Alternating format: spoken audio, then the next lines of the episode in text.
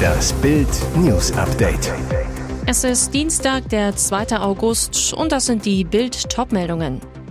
Spiel mit dem Feuer, hitzige Stimmung wegen Pelosi-Besuch in Taiwan. Zuschauer üben Kritik. ZDF färbt AKW-Wasserdampf dunkler. Weil er nur 400.000 Euro Jahresbonus bekam, Banker rastet aus und schreit seine Chefs an.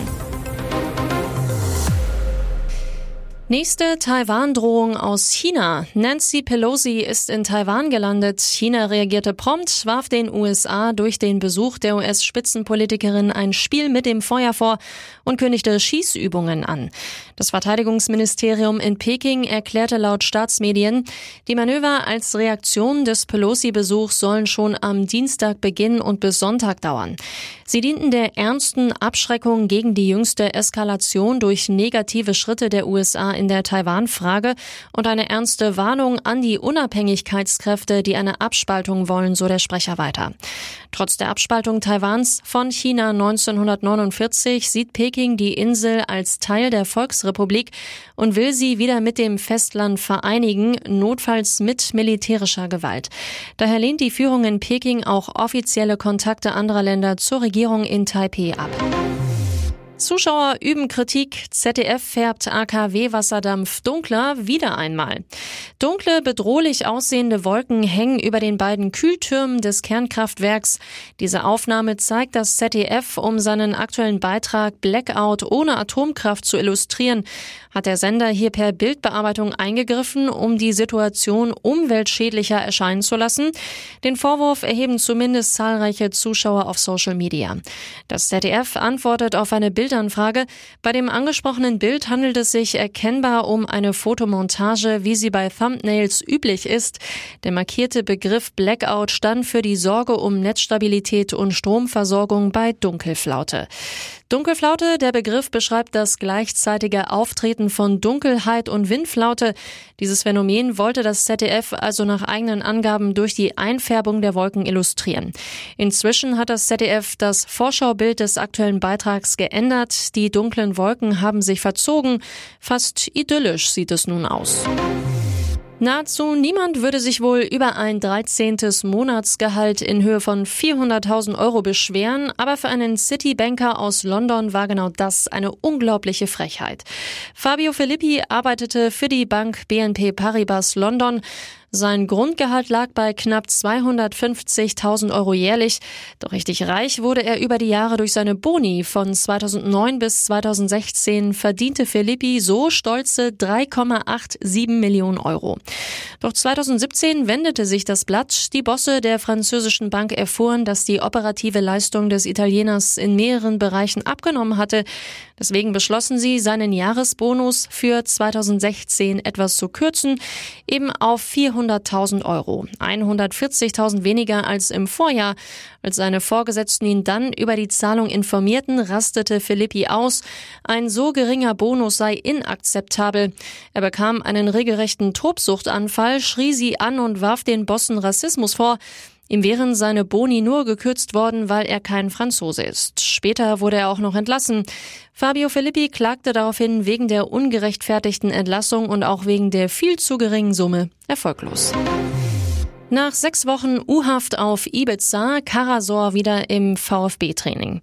Passen, Dribbeln, Torabschluss. Während der öffentlichen Einheit trainierte Stuttgart-Profi Atakan Karasor am Dienstagvormittag auf einem Nebenplatz mit einem Athletiktrainer. Es sind die ersten Trainingsfotos seit seiner sechswöchigen U-Haft nach Vergewaltigungsvorwürfen auf Ibiza. Gegen Viertel nach elf heute kommt Karasor in einem ärmellosen Shirt auf den Platz. Er macht zunächst Kräftigungs- und Dehnübungen. Es folgen kurze, intensive Läufe mit Ball, ein Regenerationslauf, Tempo-Dribblings, Torschüsse, zwischendurch Liegestütze. Karasor ist seit einer Woche wieder in Stuttgart. Nach dem sechswöchigen Knastaufenthalt und zuvor vier Wochen Urlaub hat Karasor enorm Fitnessrückstand. Noch unklar, wann er wieder ins Mannschaftstraining einsteigen kann. Ein VfB-Sprecher, wir schauen von Tag zu Tag. Spielfit wird er wohl erst wieder im Oktober sein. Nach sechs Jahren hatte das Warten für Beyoncé-Fans vergangene Woche ein Ende. Die Sängerin veröffentlichte ihr neues Album Renaissance. Ihre Community ist von den Club-Sounds begeistert. Ihre Kritiker sind verärgert. Doch warum? Im Song Heated benutzt Beyoncé gleich mehrmals das Wort Spaz. Der Begriff gilt als behindertenfeindlich und wird vor allem mit der Krankheit Zerebralparese, bei der Betroffene unter Bewegungsstörungen und Muskelsteife leiden, in Verbindung gebracht. Umgangssprachlich bedeutet das Wort etwa ungeschickt handeln oder sich seltsam verhalten. Worte können eine schmerzliche Wirkung haben, weil sie die negative Einstellung verstärken, mit der Menschen mit Behinderung jeden Tag konfrontiert sind, sagt Medienmanager Warren Kervin gegenüber BBC. Beyoncé hat den Begriff mittlerweile aus ihrem Song gestrichen. Von ihrem Management heißt es dazu schlicht gegenüber CNN, das Wort, das nicht absichtlich in verletzlicher Weise benutzt wurde, wird ersetzt. Und jetzt weitere wichtige Meldungen des Tages vom Bild Newsdesk. Deutschland zittert aufgrund der Angst vor steigenden Preisen. Im Winter vielleicht aber auch wegen ausfallenden Heizungen. Kalte Wohnungen wegen zu teurem oder nicht vorhandenem Gas klingt nach Dystopie, scheint aber immer realistischer. Jetzt wissen bereits die ersten Gaskunden in Deutschland, was im Herbst auf sie zurollt. Energieriese Rhein Energie hat eine mega Preiserhöhung angekündigt. Ab dem 1. Oktober gibt es mehr als eine Verdopplung des Preises. Betroffen die Kölner Bevölkerung. Die verbrauchte Kilowattstunde Erdgas kostet dann über 18 Cent. Das bedeutet laut Beispielrechnungen für einen Durchschnittshaushalt. Die Kosten steigen von rund 960 auf 2002 Euro. Mehr als 1000 Euro mehr. Die Steigerung über 100 Prozent. Die Begründung laut Rheinenergie eine fast 450-prozentige Steigerung der Beschaffungskosten für Erdgas.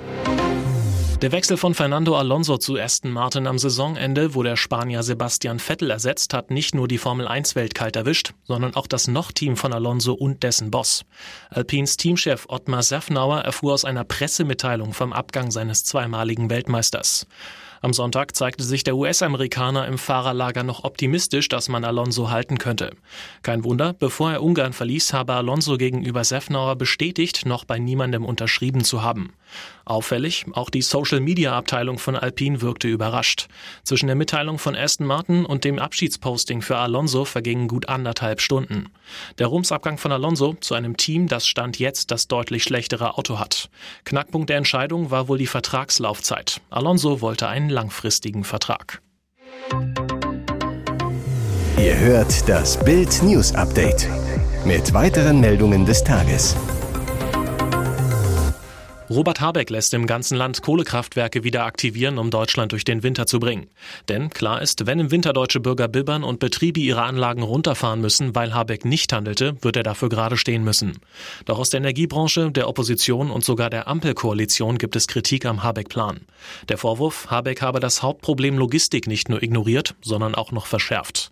Es ist sehr fraglich, ob der Schienengüterverkehr zusätzliche importierte Kohletransportmengen überhaupt noch aufnehmen kann, sagt Frank Huster vom Bund Bundesverband Spedition und Logistik zu Bild.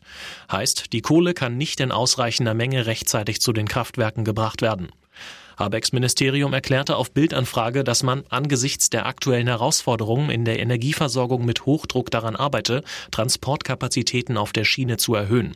Eine Maßnahme sei etwa die Priorisierung von Öl- und Kohletransporten, sprich Vorfahrt für Kohlezüge, während andere Betriebe auf ihre Güter warten müssen. Die Online-Plattform Footy Headline will das deutsche Trikot für die WM in Katar enthüllt haben. Es wäre eine Revolution in der Geschichte der Nationalmannschaft. Denn das Outfit hat einen breiten schwarzen Längsstreifen auf weißem Grund. Die Schrift soll aus Metallic Gold sein. Es erinnert an Ajax Amsterdam, das traditionell einen roten Vertikalbalken hat. Für das Heimtrikot ist dieser Längsstreifen neu. Bei der EM 2008 hatten wir allerdings die gleiche Version als Ausweichkombination. Was sagt Adidas zu der Enthüllung im Internet? Firmensprecher Oliver Brüggen auf Bildnachfrage. Wir beteiligen uns grundsätzlich nicht an Spekulationen. Die neuen DFB-Trikots für die FIFA-Weltmeisterschaft 2022 werden zu einem gegebenen Zeitpunkt vorgestellt. Ein Dementi klingt anders. Hier ist das Bild News Update. Und das ist heute auch noch hörenswert. Im Russen TV eskaliert die Kreml-Hetze gegen Deutschland. Top-Propagandist Wladimir Solowjow brüllte in seiner Sendung, Deutschland ist das ultimative Böse. Er habe einen großen Hass auf Scholz und alle politischen Nazis, sagte er. Zunächst ließ Solowjow aber den in Deutschland lebenden Kreml-Propagandisten Alexander Sosnowski zu Wort kommen, der die vermeintliche militärische Schwäche der NATO-Staaten analysierte. Die Bundeswehr, ja, sie hat ja fast nichts mehr, antwortete Sosnowski. Immer wieder hetzt Solowjow gegen Deutschland, behauptete etwa in seiner Sendung, Deutschland will Krieg führen und fragte, wie steht es um die Luftabwehrsysteme in Berlin? Dann gab es kein Halten mehr. Dann sollten wir eine zweite Front eröffnen und auf Deutschland draufhauen, solange sie komplett unbewaffnet sind, rief der Kreml-Propagandist aus, damit es keine Illusionen bei den Nazis gibt. Am Ende ist es immer eines, eine Propagandashow. Der Plan dahinter, den Menschen Feindbilder präsentieren, vom eigentlichen Kriegsgeschehen in der Ukraine ablenken und falsche Informationen streuen. Angriff auf offener Bühne und mit deutlichen Worten. Außenministerin Annalena Baerbock hat bei der Atomwaffenkonferenz der UN Russland, China und Nordkorea attackiert. Zum Auftakt der fast vierwöchigen Konferenz zur Überprüfung des Atomwaffensperrvertrags war Baerbock am Montag nach New York gereist. Obwohl sich Baerbock auch am Montag für konkrete Abrüstungsschritte stark machte, sagte sie auch klar, der brutale Angriffskrieg Russlands macht deutlich, dass Nuklearwaffen leider eine bittere Realität sind. Der Einsatz für nukleare Nichtverbreitung und nukleare Abschreckung seien in diesen Zeiten kein Widerspruch. Gemeint Putins Krieg in der Ukraine und die atomaren Drohgebärden Russlands. So warf Baerbock Russland vor, durch den Krieg gegen die Ukraine mit allen internationalen Regeln und auch mit allen Abrüstungsverträgen gebrochen zu haben. Und nicht nur Russland ist eine Bedrohung für die nukleare Sicherheit. In Richtung China sagte Baerbock, das Land baue seine Atomwaffenarsenale konsequent aus. Wenn wir heute die Flagge der nuklearen Abrüstung einholen würden, wäre der Atomwaffensperrvertrag und alles, wofür er steht, tot, so die Außenministerin in New York. Weitere spannende Nachrichten, Interviews, Live-Schalten und Hintergründe hört ihr mit Bild TV Audio. Unser Fernsehsignal gibt es als Stream zum Hören über TuneIn und die TuneIn-App auf mehr als 200 Plattformen, Smart Speakern und vernetzten Geräten.